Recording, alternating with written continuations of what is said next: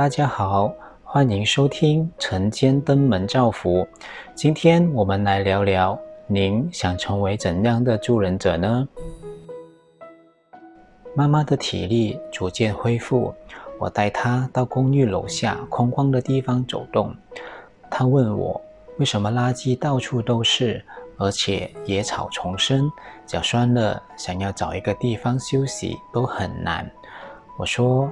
管委会辞职不干了，如今没政府，没人管。妈妈继续问：“我们定期都有缴交管理费，为什么会没人管呢？”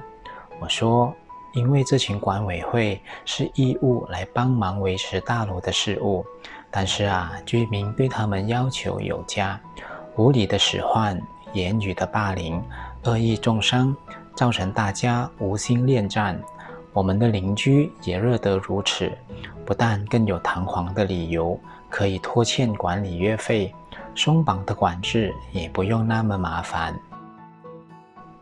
人的改变，尤其是民族性的思维与习性，对生活环境与卫生要求的不同，好多的改变不是因为自己的热情热心就会马上发酵，它需要时间的等待。也需要危机的发生，适时加入宣导，扭转习性。对新生代的公民教育不可缺，尤其是大我共善的生命观。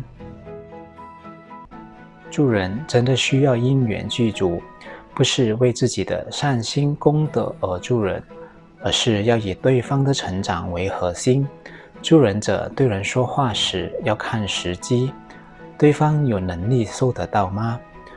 对自己就可简单直接，要说多重就多重。